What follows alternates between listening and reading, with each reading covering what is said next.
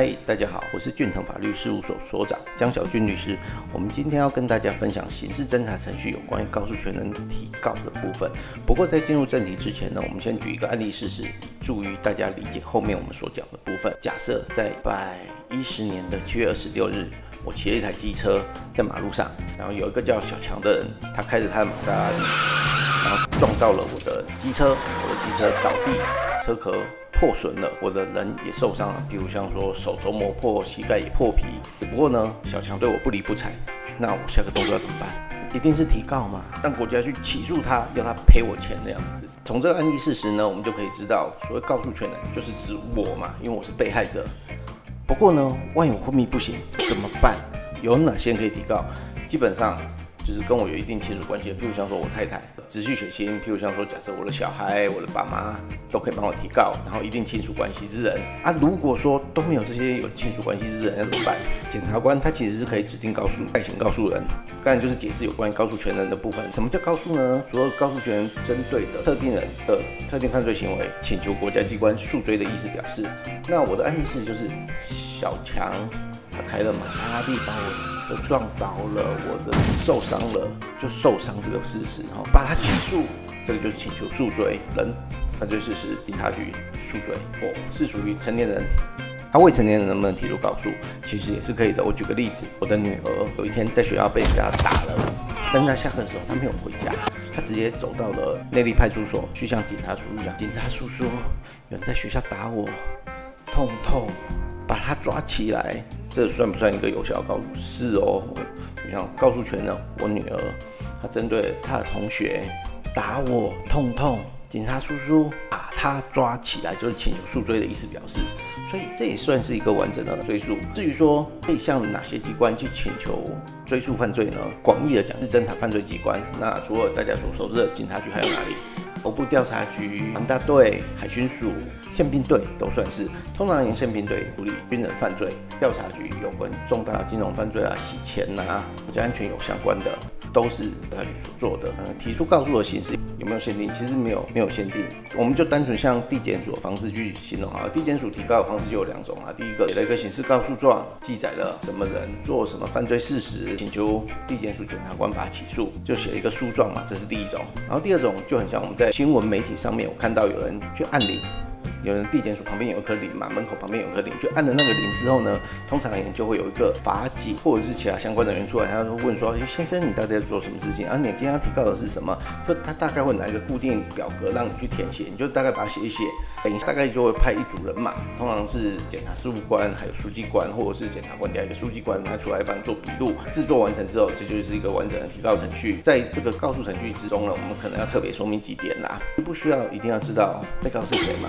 其实不见得哦，啊，为什么会有这个问题呢？因为我自己还曾经遇到过，说提自诉的时候，或者是去警察局报案，民警说我要告诉他说那是谁，我怎么会知道是谁？我举个例子好了，交通事故撞到你的人之后没有停下，他直接开车就走了。如果我不会知道他是谁，那不是真是见鬼了。那还有另外的，譬如像说自诈欺案件，有人打电话给我，跟我讲说，哎。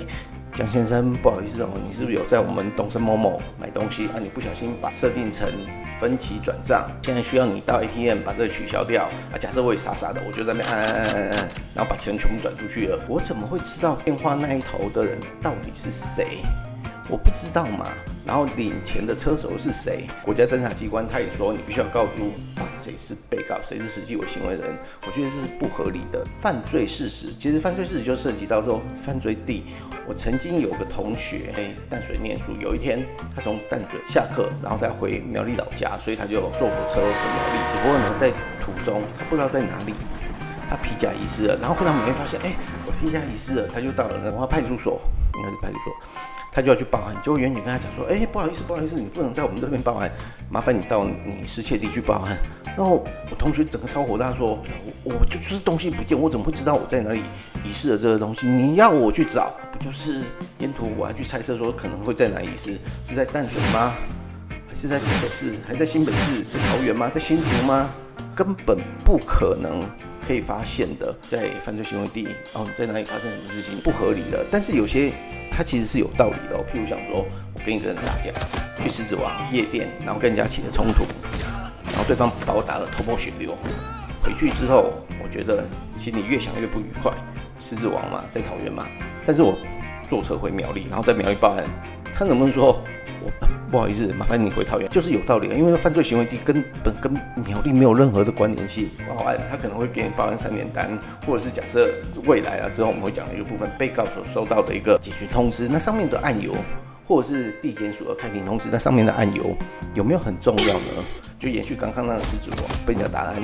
我到警察局去报案的时候，一般评价都是伤害别人。假设我也是被打一个轻伤，可能哦嘴角凹成这样，据说要杀我，麻烦你用杀人罪起诉，请问？远景跟地检署检察官，甚至检察官起诉之后，会不会受到这个告诉人说必须要用杀人罪去侦办，并没有哈，因为他那个只是一个行政登记的部分啊。法官知法，就是检察官，他根据我所陈述的事实，然后他去调查的犯罪事实的状况，实际上去做一个价值判断。他不会因为我提告的是哪一个法条，他就被受限于说我只能够根据那个法条去侦办。更重要的是，你有什么证据资料能够提供给？检察官让他可以知道说，哦，你所告诉我的事实，哦，确实是存在，然后有谁做这些犯罪行为，才是我们需要知道的重点哦。我们针对刑事侦查程序提告、告诉权人提告的部分所做的一个说明，希望你会喜欢。以上为俊堂法律事务所版权所有，欢迎分享。俊堂法律事务所蒋小军律师关心您，服务电话零三四六一零一七一，代的 ID 是零九七八六二八二三一。谢谢，我们下次见，拜拜。